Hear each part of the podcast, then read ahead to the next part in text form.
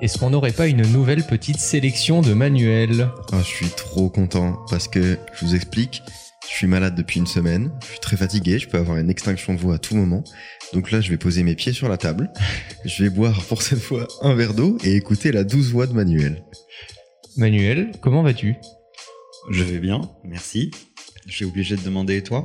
Non, Ah, mais moi, ce qui m'épate, c'est à quel moment t'as fait une sélection qui dit que, tiens, c'est ça qui fait que les gens ratent leur vie. alors c'est ça, euh, c'est entre autres ça, parce que a, j'ai sélectionné sept sujets pour ce podcast. Il y en a un peu plus, la liste est plus longue, mais on va dire que c'est les sept principaux. On les partage où, les autres raisons? J'ose pas te le dire. Dans ta newsletter?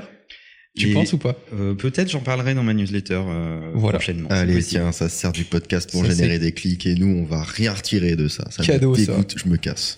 Avant que tu nous délivres tes sept raisons, Manuel, qu'on connaît pas encore puisqu'on ne prépare jamais ces podcasts, Léo, t'as t'as réussi ta vie ou pas? Enfin, surtout toi. C'est compliqué comme question. Ma, ma courte vie, Hop, hop, hop, hop, seulement un quart de siècle, T'as que 35 ans. Euh, je trouve que j'ai réussi de ouf en vrai. Moi, je suis trop content de mon l'état actuel des choses, là, de ma vie et tout, euh, sur le plan euh, personnel ou le plan professionnel. Non, euh, j'ai réussi de fou. J'aurais, en fait, je me dis, si j'avais dû imaginer, j'aurais pas imaginé que ça se passe aussi bien. Et il y a un truc que t'as fait, si tu l'avais loupé, t'en serais pas là tu, tu penses avoir noté un truc important? Je pense que si j'avais été, si j'avais pas eu cette paresse que j'ai, j'aurais peut-être raté. Si j'avais été un peu hyperactif à vouloir partir dans tous les sens, etc., et que j'avais pas été un branleur à la base, j'aurais peut-être raté parce que j'aurais voulu euh, entreprendre trop de choses, j'aurais fait trop de choses, et, et j'aurais pas cette expertise que j'ai développée dans un seul concept, un seul domaine clé de ma vie. C'est ça qui fait qu'aujourd'hui j'ai réussi Tu t'es écouté en fait? je me suis trop écouté et, et, et ça marche. euh, en tout cas pour moi, pour ma personnalité, ça a marché de, de fou. Et su- surtout le fait d'être. euh, alors je dis toujours paresseux, mais, en vrai je bosse beaucoup. C'est juste que je me concentre sur ce qui me passionne et tout le reste.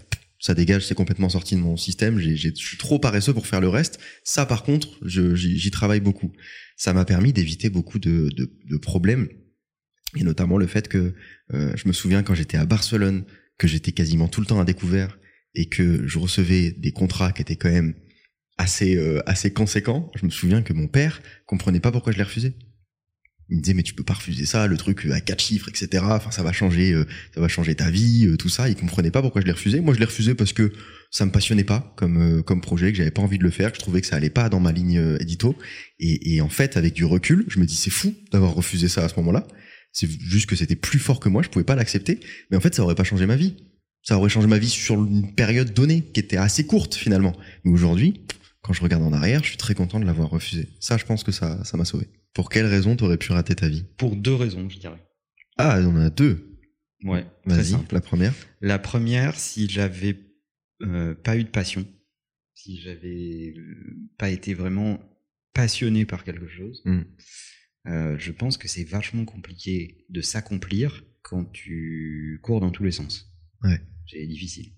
Et ça, c'est un sujet compliqué parce que je pense qu'il y a plein de gens qui connaissent pas leur passion en fait. C'est ça. Alors, Ils prennent pas le temps de les découvrir surtout. bah, parce, parce que découvrir sa passion, c'est aussi euh, s'écouter, trier, savoir ce qui est euh, un truc euh, temporaire, d'un truc euh, plus profond, Mm. de relier euh, ta motivation à des traits de caractère ou une explication euh, liée à ton existence ou ce qui compte pour toi, ou etc. etc. Donc euh, il y a un travail derrière ça.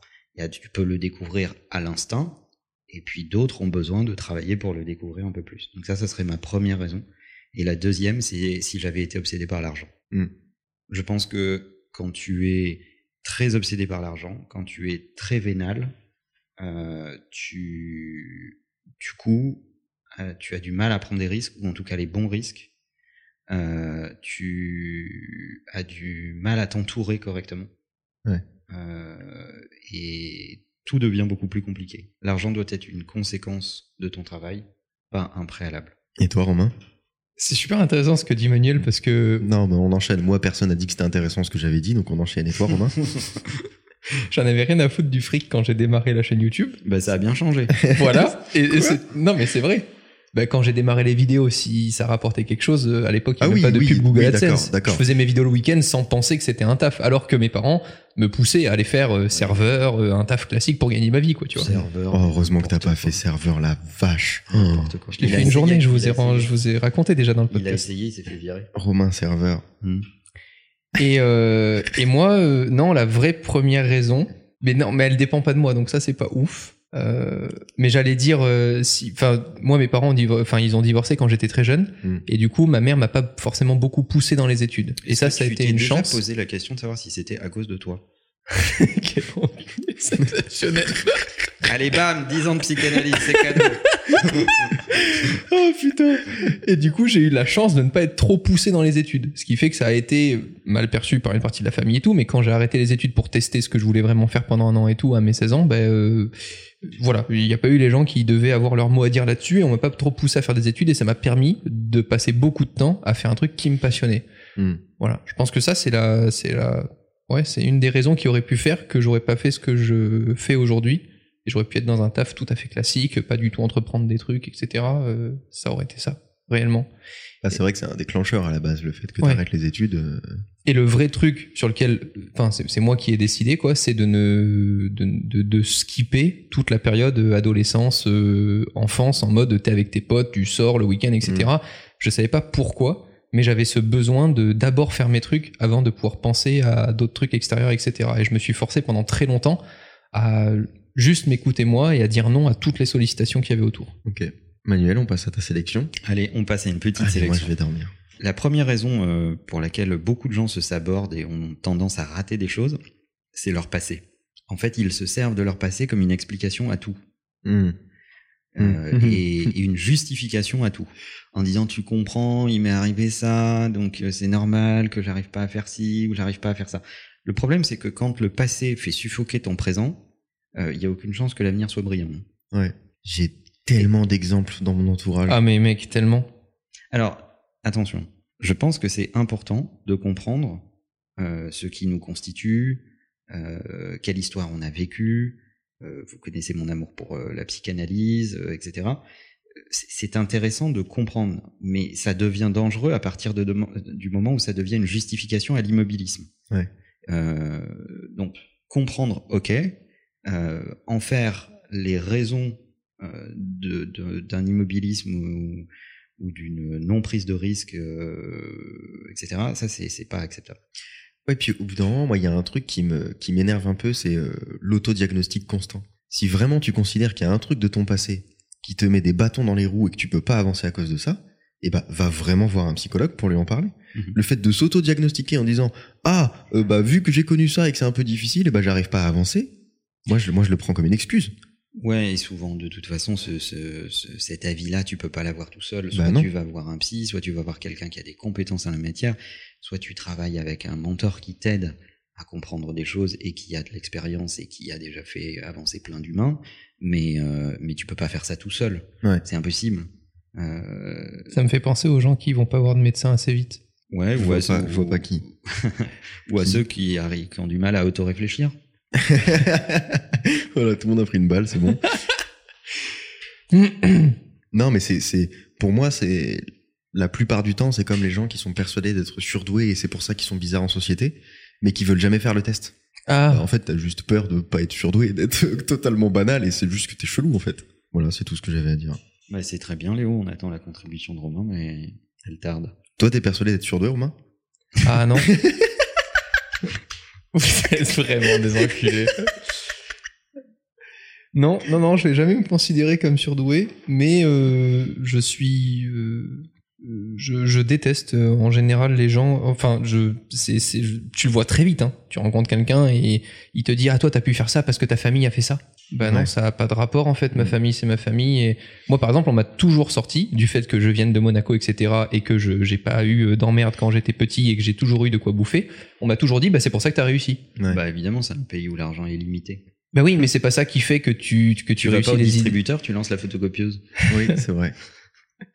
Tu vois, donc, c'est euh, vrai que ça marche à l'inverse aussi. effectivement, j'ai eu la chance d'avoir une caméra, j'ai eu la chance d'avoir un ordinateur quand je pouvais pas me les payer, mais c'est pas ça qui a créé ce que j'ai fait par moi-même le week-end grâce à ces outils. On, Mm. on m'a donné des outils. Et, et ce truc-là, mais combien de fois je l'ai entendu C'est c'est incroyable, le gens qui considèrent que ta famille doit faire 50% du taf.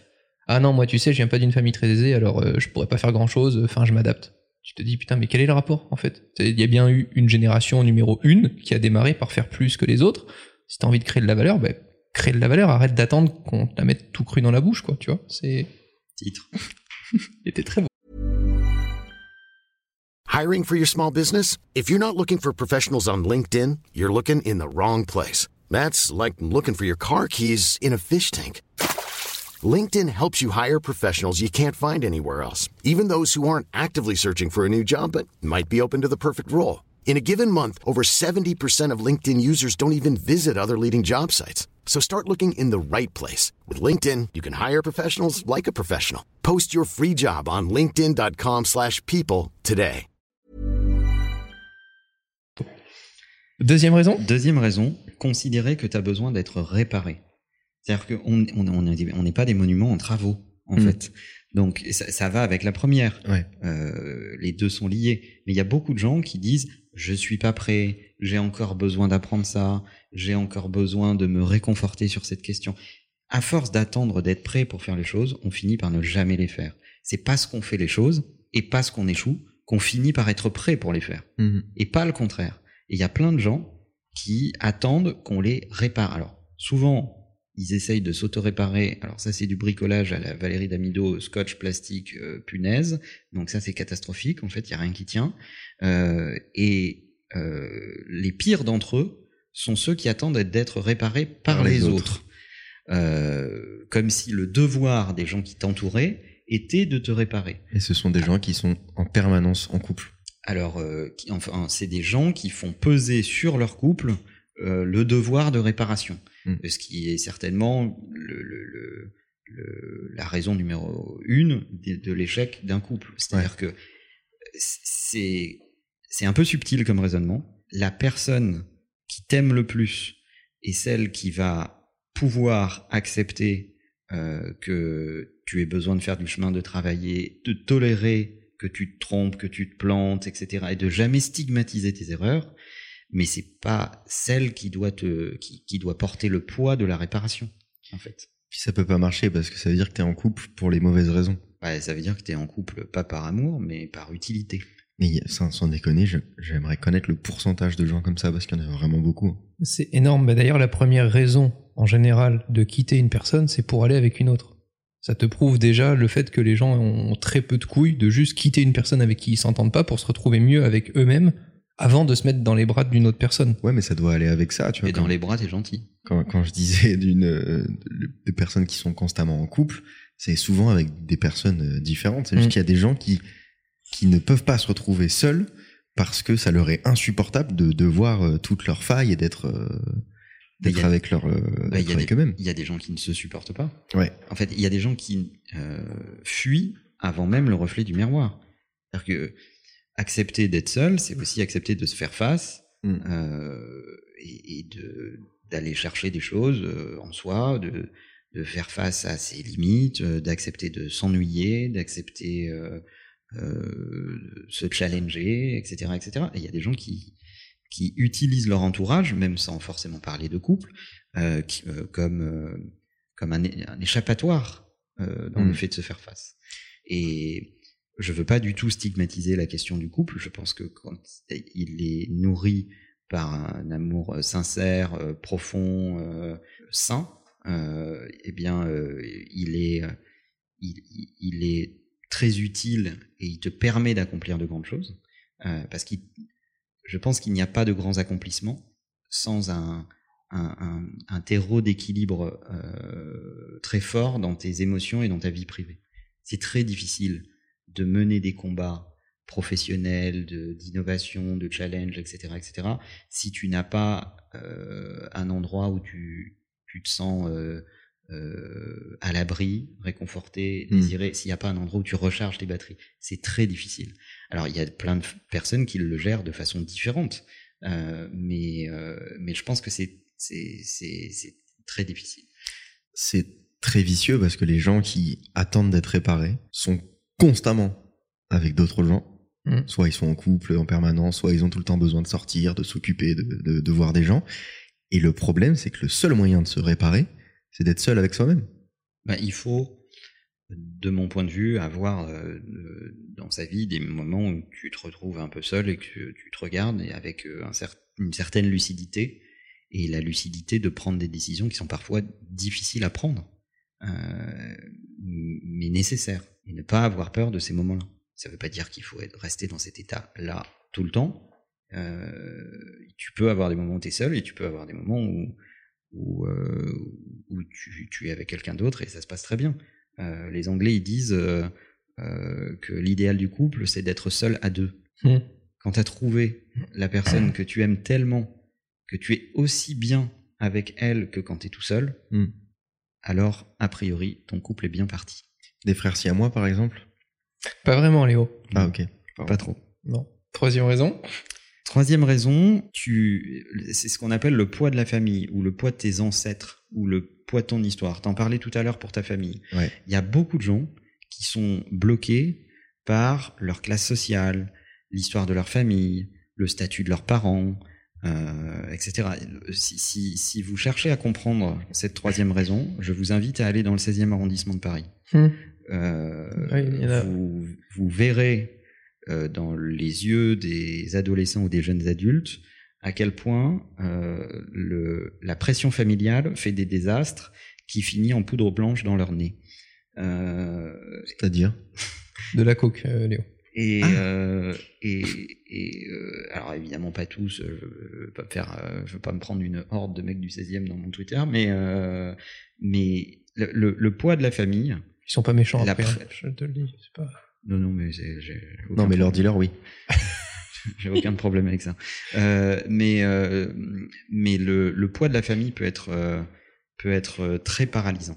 Euh, Il y a des exemples euh, extrêmement simples. Ça se voit beaucoup dans certaines professions, les avocats, les médecins, etc., qui foutent la pression sur leurs gosses pour qu'ils soient eux-mêmes avocats ou pour qu'ils soient médecins. Parce que les parents en ont tellement chié et ils trouvent qu'ils sont arrivés à un statut social qui est qui est tellement valorisant dans la société dans laquelle on vit parce que c'est c'est avoir une position, etc., etc. Ils veulent absolument que leurs gosses leur euh, suivent cette voie-là, en fait. Et les médecins veulent avoir des enfants médecins, les avocats veulent avoir des enfants avocats, etc. Ils foutent une pression de dingue. Et, et tu vois des gamins euh, extrêmement malheureux euh, sous la pression familiale ou sous prétexte que euh, papy a fait un acte de bravoure ou je sais pas quoi, ou que euh, quand il vient au repas du dimanche, il n'oublie pas de mettre les médailles au revers de sa veste. euh, et ben ça, ça, ça paralyse un certain nombre de talents. Le plus difficile, c'est surtout l'écart générationnel. Moi, je l'ai vécu avec mon grand-père. Tu vois, il bossait dans le bâtiment, etc. Il avait fait un super truc. Tout le monde considérait que c'est moi qui allais reprendre sa boîte, son truc et tout. Hmm. Et une fois, il m'avait dit un truc parce que é- écart générationnel, il en a chié pour gagner de l'argent, etc. C'était pas aussi facile qu'aujourd'hui. La descendance a décidé de faire des vidéos sur Internet. Voilà. Non, mais vraiment, on en est là. Et euh, je me souviens un jour, il m'avait dit, euh, oui, euh, il vaut mieux faire un truc qui te plaît pas, mais rouler en Porsche, euh, que de faire un truc qui te plaît et rouler dans une voiture de merde. C'est horrible, tu vois. C'est très, philosophe. voilà, il faut vraiment te remettre à la place de c'est pas la même génération, Ouais. etc., etc. Et moi, je me souviens, tout con, tu vois, je lui avais dit, ouais, mais je réussirai à faire les deux, tu vois, et ça m'avait motivé à faire un truc, mais moi, un truc qui me plaît pas et Ouais. dans une voiture de merde.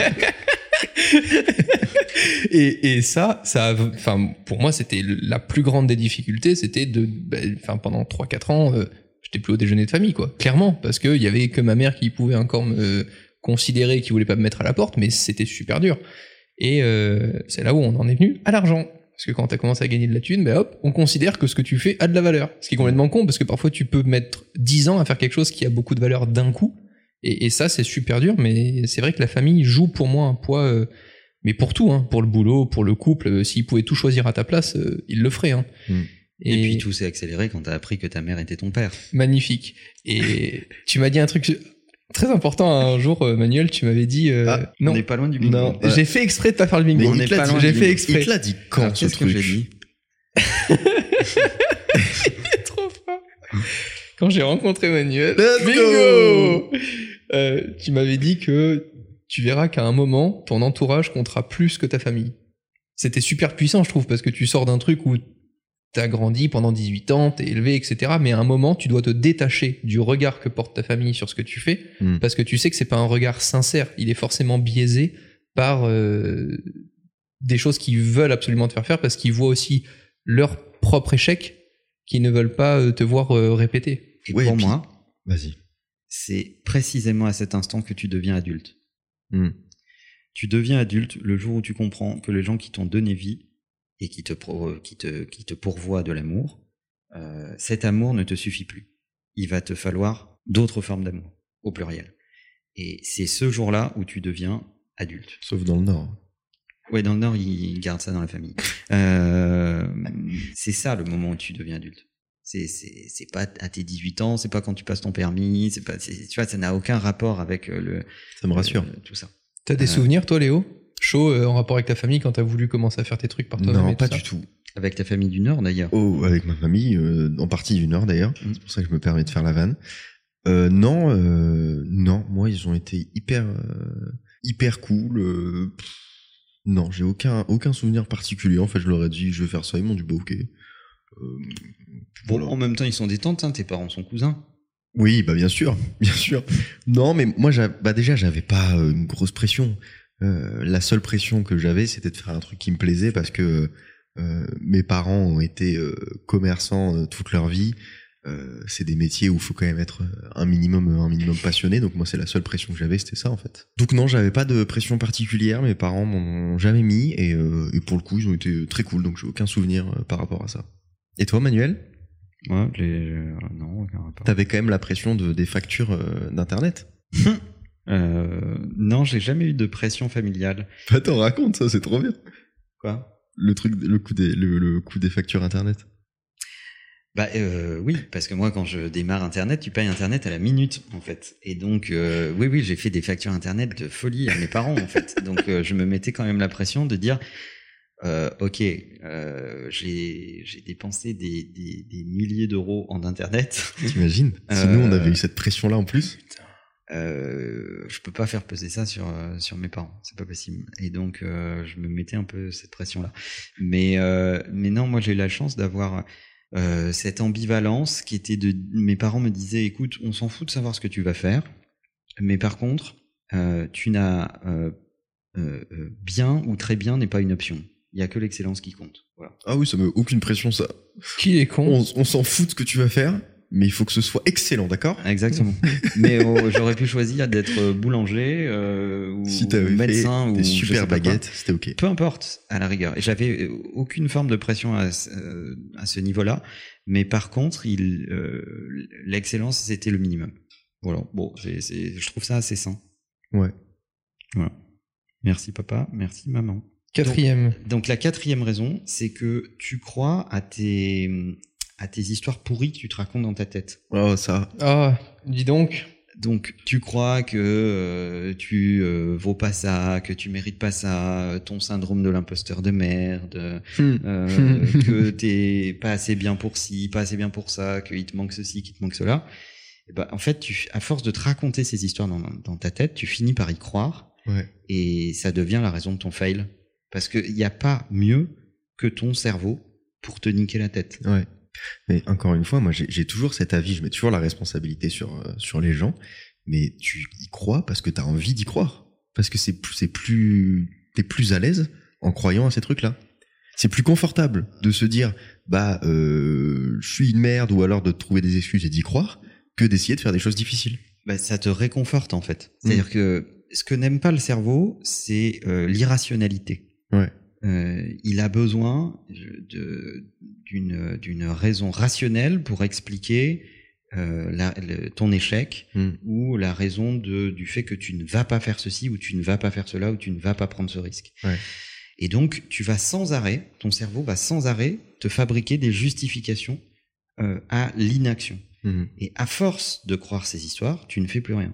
Tu oublies que en réalité, c'est parce que tu ne prends pas de risque, parce que tu n'y vas pas, parce que euh, tu préfères croire à ta petite histoire de merde qui est l'explication pour laquelle ah ben non on fait pas ça parce que comprends, je vais pas vers ces gens-là parce qu'ils ils appartiennent pas à la même catégorie sociale que moi, Hmm. ou je peux pas aimer cette personne parce que euh, je sais pas quoi, euh, pour X ou Y raison, etc., etc.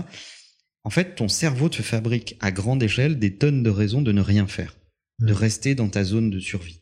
Euh, parce qu'on est fabriqué pour survivre, en fait. Donc, on n'est pas fabriqué pour le risque Ouais. à la base.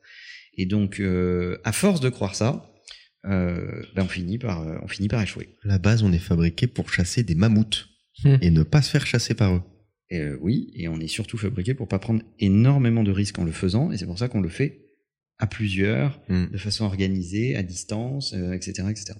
C'est ce qui fait que tu conseilles aussi beaucoup, Manuel, de pas euh, avoir simplement un objectif euh, le 1er janvier, euh, mais de mettre des objectifs réalisables tout au fur et à mesure de l'année pour les voir se réaliser. Parfois, tu as des gens aussi qui se disent non, mais je vais pas faire ça, et ils s'imaginent directement à une place Mm. que tu obtiens après 10 ans de carrière, juste parce qu'ils se sont pas mis des étapes entre chaque, et parce que c'est plus facile de se dire bah non, là-haut c'est trop gros, j'irai jamais. Mais c'est surtout la raison pour laquelle, euh, dans, l'entreprise, on prend les gens tout habillés, on les jette dans la piscine.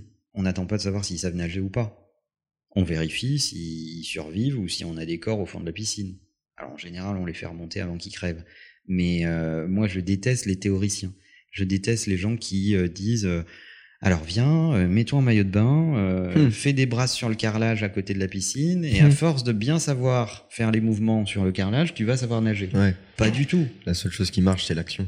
Donc euh, à un moment, je, je, je crois au fait que tu as un instinct de survie, que tu vas devoir te débrouiller, qu'il y a des gens autour de toi qui vont t'engueuler euh, et qui vont te, te, te dire que c'est ça qu'il faut faire et qui vont te le dire avec euh, fermeté et autorité et que c'est ça qui va te faire progresser. Regarde comment on fait apprendre les gosses à nager à la piscine. Les maîtres nageurs les jette sont, à l'eau. Sont, sont, sont pas euh, d'une grande compassion à écouter les euh, pourquoi ils pleurent, Hmm. je sais pas quoi. Non, à un moment on les jette à l'eau et, et on vérifie et on accepte qu'il y ait des mamans qui repartent sans enfants. Et avec ce qu'on a dit précédemment, euh, je trouve aussi qu'on fait du coup une grande erreur, c'est que on veut toujours se faire aider par des gens, euh, par les gens qui sont les plus proches de nous. Et moi, je considère que ces gens-là, ce sont les pires pour demander ces conseils-là, essayer de passer à l'action, Ouais. etc. Si vous voulez vous mettre des challenges, vous aurez beaucoup plus de mal à, à, euh, à accepter la défaite vers quelqu'un que vous connaissez pas beaucoup, avec qui vous avez une relation de confiance qui se, qui, qui naît, etc plutôt que de dire à ta mère bon bah finalement ça c'était mon objectif cette année j'ai pas réussi elle s'en fout c'est ta mère tu vois ça Bah. marchera pas Euh, ce que je veux dire c'est que de prendre aussi des objectifs à deux ou plusieurs avec une équipe tout le monde euh, c'est un peu comme aller à la salle de sport tout seul ou avoir rendez-vous avec un ou plusieurs potes Non, mais enfin, ce que tu dis, moi, m'intéresse. C'est, c'est ce que je disais tout à l'heure sur euh, le, le, à partir du quand tu deviens adulte. Je pense qu'il y a, il y a des, il y a des catégories de personnes. Il y a dans ta vie des gens qui vont t'aimer de façon inconditionnelle à vie. Euh, c'est tes parents, par exemple. Bah pourquoi? Parce que tu es le fruit de leur fornication. Donc à un moment, tu, Gaylord tu, tu, tu le sors de ses entrailles, etc. Donc ils vont t'aimer euh, ad vitam aeternam, mais parce que la vie est faite ainsi que euh, les parents doivent disparaître avant leurs Mhm. enfants, donc ils espèrent le meilleur pour eux et les rendre plus forts, etc., etc. Bon, et quand c'est malheureusement pas dans ce sens-là, c'est très douloureux. Euh, et il y a d'autres personnes qui t'aiment, euh, mais qui t'aiment pas pour te faire plaisir, mais qui t'aiment parce qu'ils veulent te voir progresser.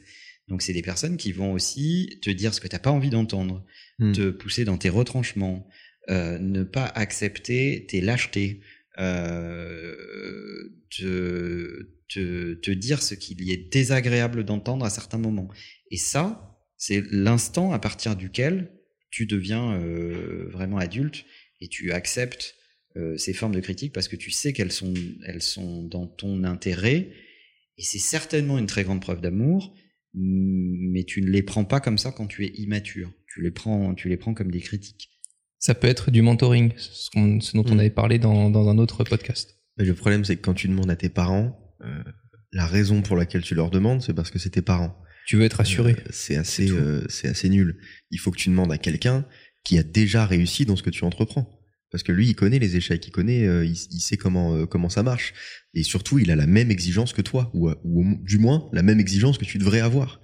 Donc demander à tes parents, euh, oh là là, bon, bah, j'ai fait ça, mais j'ai pas réussi parce que ils vont te trouver des excuses.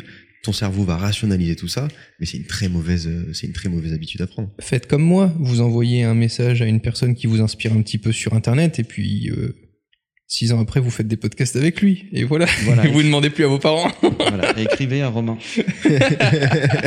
Moi, je le dis, je ne réponds plus. Depuis ce message, ça m'a coûté trop d'énergie. Donc, euh, je ne réponds plus à personne. C'est faux, mais euh, mais mais Envoyez comme euh, dites- dites-vous ça quand même. Et euh, et je vais dire un truc qui n'est pas politiquement correct, mais que je pense profondément, c'est que je pense que on, on, on, on ne progresse pas euh, quand on s'entoure de gens qui qui vous qui te ressemblent trop. Mm. Euh, et en fait, il faut trouver une connivence avec une différence d'expérience. C'est exactement ce que tu disais, Lé- Léo. C'est-à-dire qu'il faut que tu sois entouré de gens qui ont plus d'expérience que toi, qui ont euh, surmonté des difficultés et qui vont avoir malgré tout la connivence et la proximité pour faire en sorte que leur histoire te serve et qui vont avoir assez de, de proximité avec toi pour faire cet effort-là. Mais ça, en général, tu ne le trouves pas dans ta tranche d'âge. Ouais, Et puis- tout le, et, l'enjeu, c'est c'est de le c'est de le trouver chez quelqu'un de plus expérimenté qui souvent n'est pas dans ta tranche d'âge, mais qui reste quand même suffisamment connecté avec toi pour ne pas avoir l'impression de faire des balades avec le troisième âge, tu vois. Mais euh, je, je, je, je suis intimement persuadé qu'on n'est pas fait euh, pour pour euh, pour s'entendre avec euh, des, des gens de son âge. Putain, c'est comme ça qu'on aurait dû appeler le podcast. C'est-à-dire. Balade avec le troisième âge. Quel con. Et, et aussi, il y a, il y a un truc, c'est qu'il y a des gens dans votre entourage qui n'ont pas envie que vous réussissiez plus qu'eux. Ah, Oui, il y a des gens il y a des gens que ça dérange. Bah ouais. En fait, il faut avoir déjà accompli des choses dans sa vie, avoir euh, s'être déjà prouvé des choses, etc., etc., euh, pour vouloir le bien des autres. Quand tu ne t'es pas accompli toi-même, t'es très autocentré. Ouais. T'as encore envie de de- de- d'atteindre des résultats pour toi-même et par toi-même. Euh, tu, tu, tu penses d'ailleurs qu'il n'y a personne de mieux placé que toi pour y arriver. Mm. Euh, quand tu as déjà accompli des choses pour toi, au bout d'un moment, tu te rends compte que le, le, le- la, la saveur de, de, de la vie n'est jamais aussi belle que quand tu fais en sorte que les autres réussissent. Mm. Euh, quand tu n'es plus auto-centré, quand tu n'es plus en train de penser à toi, tes objectifs, euh, etc., etc. Mais quand tu fais les choses en partie pour les autres, tu les fais jamais totalement pour les autres. Tu les fais aussi parce que ça te fait plaisir, tu les fais parce que euh, tu, tu en retires de la satisfaction, etc. C'est vrai, mais, mais quand tu commences à avoir atteint un certain nombre de choses et à avoir déjà relevé un- tout un tas de défis, à avoir moins de choses à prouver à toi-même et aux autres, c'est là où tu es le plus bénéfique pour les autres. Donc il y a des gens qui, sous couvert de bons sentiments et de conseils euh, amicaux, vont te mettre des bâtons dans les roues. Mais je pense que c'est difficile aussi. Enfin là, on entend le côté mentoring, euh, avoir euh, des différences avec la personne avec qui tu as envie d'avancer ou poser des questions et tout ça. Mais juste par exemple, les, enfin l'exemple avec Léo, j'avais des potes qui connaissaient rien à mon métier et qui étaient au lycée, etc. Le fait d'avoir rencontré Léo via des réseaux sociaux, qu'on fasse indirectement Sur presque le même taf sur, euh, ça n'y existait pas à l'époque, euh, sur sur YouTube et tout ça, on est très différent avec Léo. Et pour autant, moi, je suis intimement persuadé que ça m'a poussé à juste avoir un petit rythme ou parler de choses, etc. Puisque tu as créé une relation juste euh, avec une personne qui a à peu près la même passion que toi, etc. Donc on l'oublie, et ça peut paraître con en 2022, mais les forums, les centres de discussion, les trucs comme ça, pour fou, rencontrer des gens qui sont passionnés par le même sujet que toi et qui ont un avis très différent ou qui ne font pas la même chose que toi et pour autant qui travaillent dans le même domaine, ça peut déjà t'aider à ne pas avoir des objectifs solo parce que tu vas pouvoir aussi indirectement aider la personne avec qui tu parles. Parce que c'est euh, c'est rassurant de, de voir que d'autres gens sont passionnés par ce truc-là et tu rentres Exact. dans une roue en fait et tu t'avances à l'aveugle. Et comme tu le dis, ça fait vachement de bien, même si toi, tu as besoin d'être aidé pour aller plus loin, etc., de te dire, tiens, c'est cool, l'autre me pose aussi des questions, peut-être que moi, je peux l'aider. Tu te sens vachement aussi euh, assouvi à la fin de la journée. Tu te dis, tiens, j'ai pas fait ça que pour moi, quoi. Mais je pense euh, honnêtement que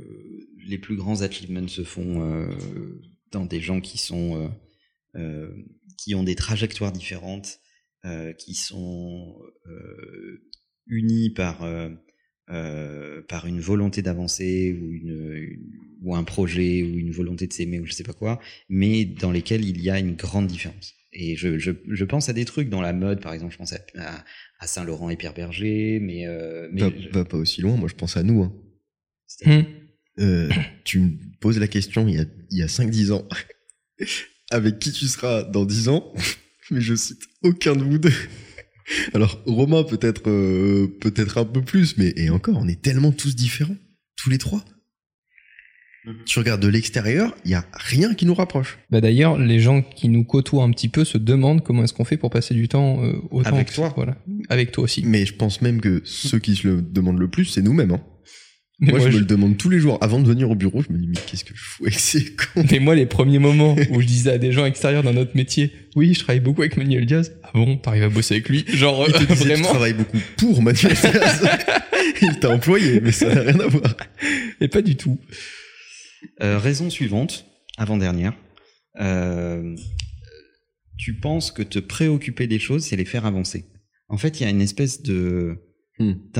D'intellectualisme sur la question. C'est parce que à force de penser très très fort, ça va déplacer les objets par la force de la pensée. Ouais. Euh, non, te préoccuper des choses ne fait rien avancer.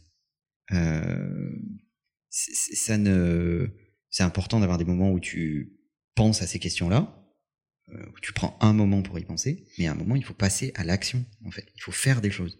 Et euh, il y a plein de gens qui sont préoccupés ou angoissés, qui s'écoutent énormément en fait, et qui font rien. Léo, tu prenais l'exemple avec la fameuse feuille blanche. Arrête d'attendre d'être prêt pour écrire, commence à écrire et ça Mm. va venir euh, tout seul, quoi. En fait, il y a un truc qui peut te débloquer de ça, parce que moi, je l'ai beaucoup fait, mais dans mon travail. Euh, quand j'écris des vidéos, avant, je réfléchis pendant peut-être euh, deux, trois semaines. Mais c'est purement de la réflexion. Je réfléchis au sujet, je lis des articles, je m'inspire, etc. Et, et en fait, de l'extérieur, t'as l'impression que j'avance pas du tout.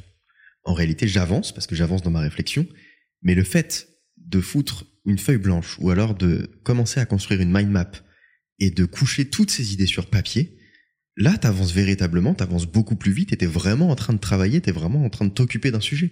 Tu peux le faire pour tous les éléments de ta vie. Ça peut être pour écrire une vidéo, ou alors pour régler un problème, ou alors pour monter un projet.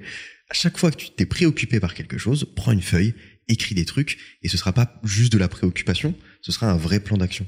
Enfin, dernière raison, je pourrais en citer plein d'autres, mais euh, c'est celle que j'ai choisie pour conclure euh, ce podcast. On les retrouvera dans une newsletter.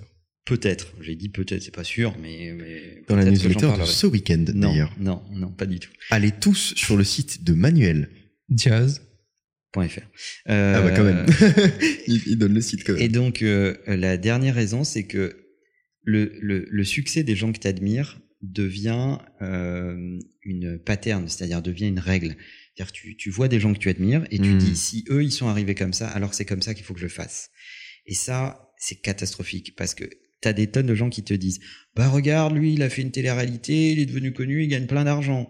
Euh, tu as des gens qui te disent, euh, ouais, ben lui, euh, il a fait euh, trois merdes, mais il a pas vraiment travaillé, et regarde, il a du succès. Déjà, moi, il y a, y a un, un proverbe britannique que j'aime beaucoup qui dit Don't judge the book by its cover. Euh, c'est exactement ça. Tu ne peux pas juger de, de des gens par euh, euh, par euh, une espèce de sentiment extérieur. Tu ne sais pas ce qu'ils ont fait, Ouais. ce qu'ils ont vraiment fait, euh, à quel point ils ont travaillé ou pas. Ils peuvent te vendre en communication externe que ça a été facile, que ça a été le fruit du hasard, que ça a été de la chance ou je ne sais quoi. Et en réalité, quand tu les connais un peu et en détail, et nous on côtoie des gens dont on connaît la véritable histoire, à la différence de celle qu'ils racontent publiquement, et, et on voit que ça c'est pas toujours raccord en fait. Euh, Il y a des tonnes de personnalités qui te disent, euh, bah en fait. euh, ça a été une évidence, euh, j'ai fait ci, j'ai fait ça, etc. Et qui te vendent un parcours super, super intuitif, comme comme si euh, tu vois euh, la vie c'est enfiler des perles en fait, tu vois. C'est euh, ben non, en fait euh, pas du tout. Tu te rends compte qu'il y a derrière euh, des histoires personnelles, des traumatismes, des doutes, euh, tout un tas de raisons qui les ont poussés là. Et euh, et c'est pas aussi simple que ça. Et je je fais je fais euh, je cite ce, ce, ce cas particulièrement parce que je suis assez agacé Mm. euh, des, des, des gens qui pensent que connu c'est un métier, que passer à la télé c'est euh, garantir que sa vie est une réussite, euh, etc., etc. Et ça, ça m'agace profondément.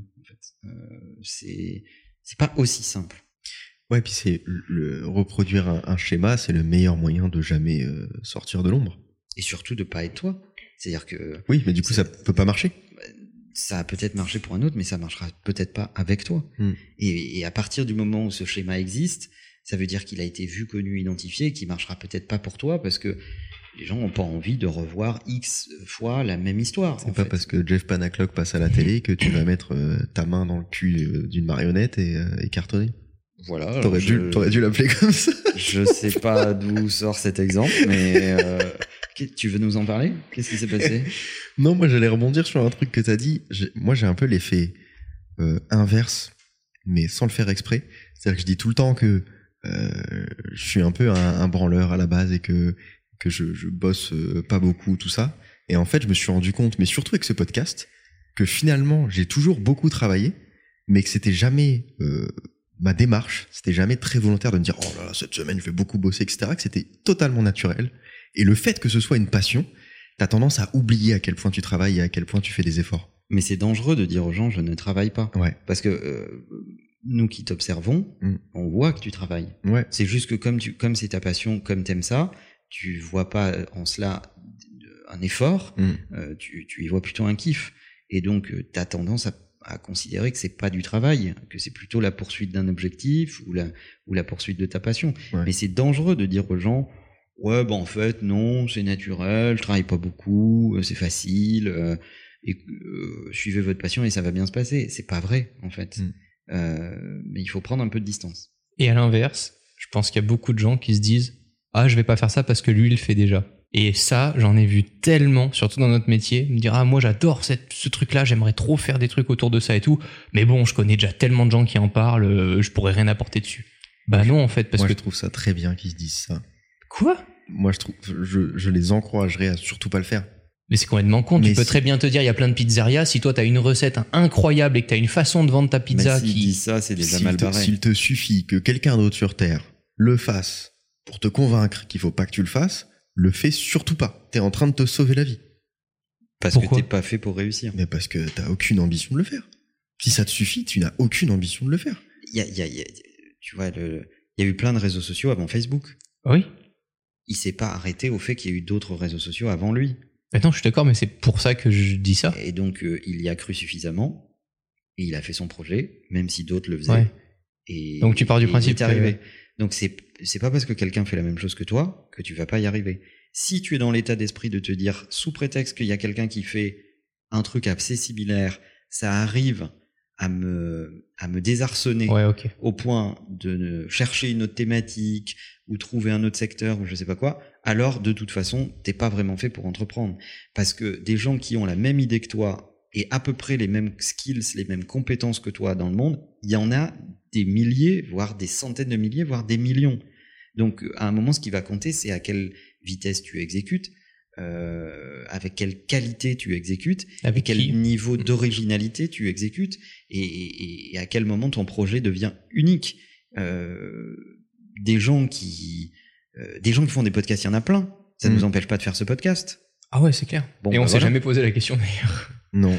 Est-ce Je qu'il faut, Je sais même coup, pas pourquoi on le fait d'ailleurs. Est-ce que du coup, on est en train de dire qu'il faut être, un- enfin, peut-être avoir des qualités un tout petit peu égocentriques pour entreprendre et pour avancer, etc. Non, mais c'est ça. Ce que ce qu'on disait là, ça me rappelle la dernière fois, on a reçu un, stagiaire. Euh, on a fait un rendez-vous avec euh, avec Romain, avec ce stagiaire, pour lui parler de notre métier. Je parlais du métier de youtubeur. Et à la fin, Romain m'a dit, mais là, tu l'as dégoûté du métier. Et c'est le but, parce que quand tu regardes un youtubeur, tu vois que les qualités. Tu te dis, bah le mec, euh, il se lève à midi, il est en slip dans sa chambre, il fait des vidéos et il est adulé par plein de gens. Bah, c'est Mickey pendant la parade. Hein. Même si c'est pas vrai, j'ai pas besoin de le convaincre des qualités du, du, du fait d'être d'avoir fait ton métier youtubeur. En slip J'ai pas, besoin- souvent. j'ai pas besoin de lui raconter les qualités. Il faut que je lui raconte tous les défauts. Il faut que je le dégoûte parce que c'est un métier de passion. C'est un métier qui est impossible à faire. Il, il faut être hyper talentueux ou alors avoir le, le bon coup de chance ou les bons contacts, etc. C'est impossible d'être youtubeur aujourd'hui. Si le simple fait que je te le dise te dissuade de le faire, je t'ai sauvé la vie. Romain vient de comprendre. Non, non, je savais qu'il disait ça. Mais du coup, ça te prouve encore plus qu'il faut à tout prix t'éloigner de tes proches pour ce genre de questions-là. Parce que si t'avais été Avec ton cousin youtubeur, bah lui il a pas du tout envie de te raconter à quel point sa vie euh, elle est dure, il se réveille tôt, euh, c'est si voilà. on veut résumer le truc euh, assez rapidement, si tu es entouré de gens qui ne te veulent que du bien, ils vont vouloir dérisquer ta vie. Mm. Et donc, ces gens-là ne vont jamais t'amener à te, à te dépasser et à prendre des risques. Si tu es entouré de gens qui ont plus d'ambition que toi, euh, pour toi-même, qui voient en toi des qualités que tu ne vois pas encore, et qui te poussent à les exploiter alors que tu n'y crois pas vraiment, que tu comprends pas tout, etc., etc., alors tu es certainement un peu mieux entouré. On peut finir là-dessus? Bah pourquoi pas C'était très bien Bah, cette liste. Merci top. Manuel. Vous Merci. retrouverez le reste de la liste ce week-end sur la newsletter de Manuel. La bise. Ciao. Bye bye.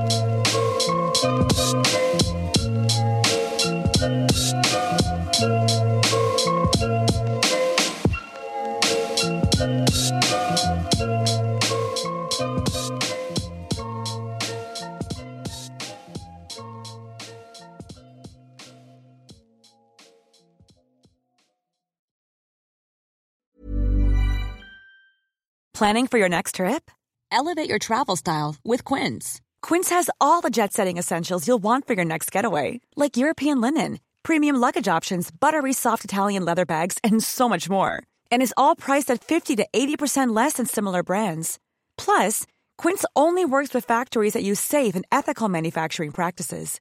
Pack your bags with high-quality essentials you'll be wearing for vacations to come with Quince. Go to quince.com slash pack for free shipping and 365-day returns.